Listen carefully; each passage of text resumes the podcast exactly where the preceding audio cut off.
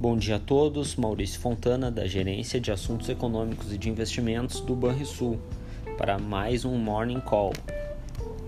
Ontem, com um dia de poucos indicadores relevantes no Brasil e indicadores no exterior que, apesar de apontarem para uma inflação mais alta na Europa e no Reino Unido, não chegaram a provocar grandes movimentos nos mercados domésticos, o dólar encerrou no Brasil cotado a R$ 5,53, com alta de 0,5%.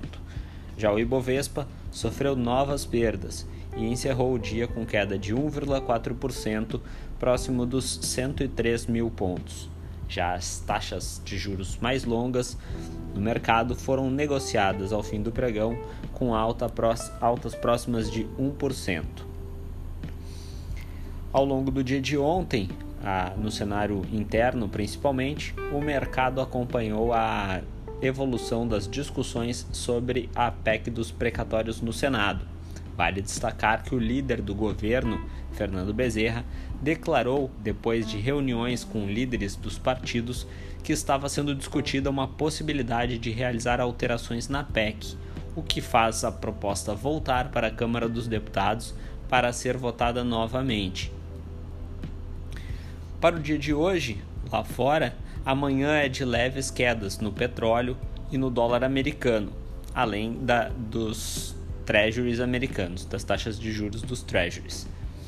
Destaque para o barril de petróleo, que continua em um processo de correção depois da intensa queda exibida ontem.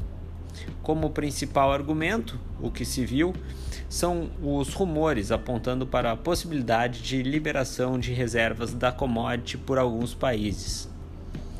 Além disso, temos a força da Covid-19 na Europa aumentando o receio de endurecimento das medidas de restrição à movimentação.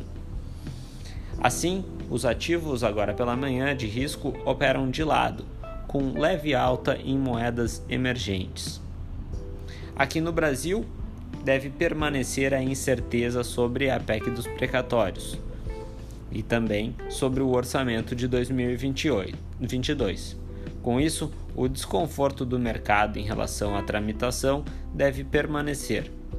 Afinal, o tempo vai passando e os senadores parecem longe de um acordo sobre o tema, o que aumenta a possibilidade de alterações no texto já aprovado na Câmara dos Deputados.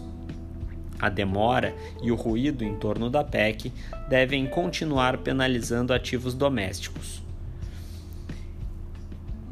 Para a agenda de hoje, no dia, tivemos o IGPM na segunda prévia de novembro, agora pela manhã, que superou as estimativas de mercado ao registrar alta de 0,76%, quando se esperava algo em torno de 0,65% para essa leitura.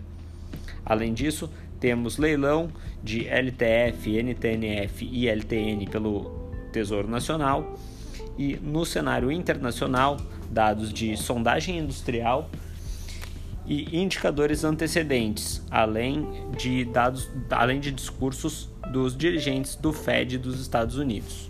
Tenham todos um bom dia e bons investimentos.